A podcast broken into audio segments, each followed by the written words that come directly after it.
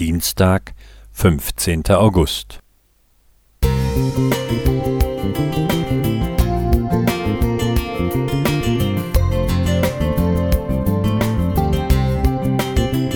Ein kleiner Lichtblick für den Tag.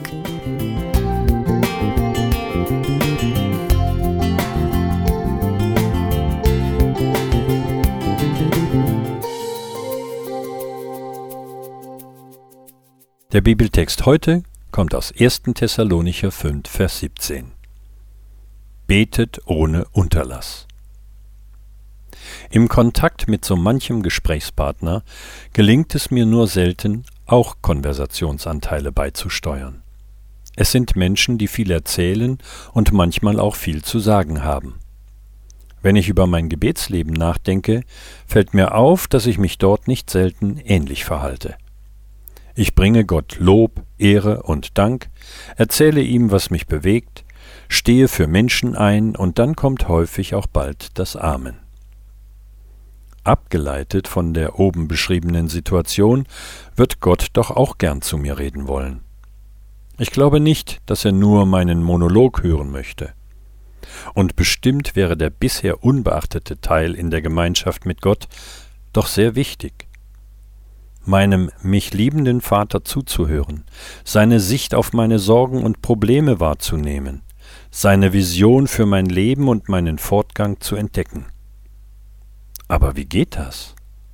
Zum Beispiel, wenn wir im Gebet stille werden, die Gegenwart Gottes auf uns wirken lassen und auf sein Sprechen warten. Wir dürfen ihn auch ganz bewusst um sein Reden bitten, und manchmal braucht es etwas Geduld. Ich komme, aus unterschiedlichen Gründen, immer wieder vom hörenden Gebet ab, möchte mir aber für das kommende Jahr bewusst vornehmen, mir mehr Zeit dafür zu nehmen.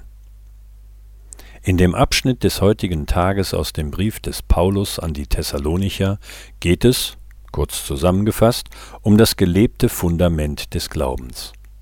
Und so wird für mich auch verständlicher, was hier gemeint ist mit Beten ohne Unterlass. Sicher ist es nicht möglich, Tag und Nacht zu beten. Aber mit Gott in Kontakt zu stehen, mit ihm unterwegs zu sein, ihm zuzuhören, ihn in meinen Alltag, meine Entscheidungen sprechen und wirken zu lassen, das ist jederzeit möglich, wenn wir es möchten. Ich will dich ermutigen, auszuprobieren, in der Gegenwart Gottes zu verweilen, auf ihn zu warten seine Stimme zu hören und ihm die Regie zu überlassen in den kleinen Dingen genau wie in den großen Lebensfragen. Ich erlebe dabei immer wieder sehr viel Segen.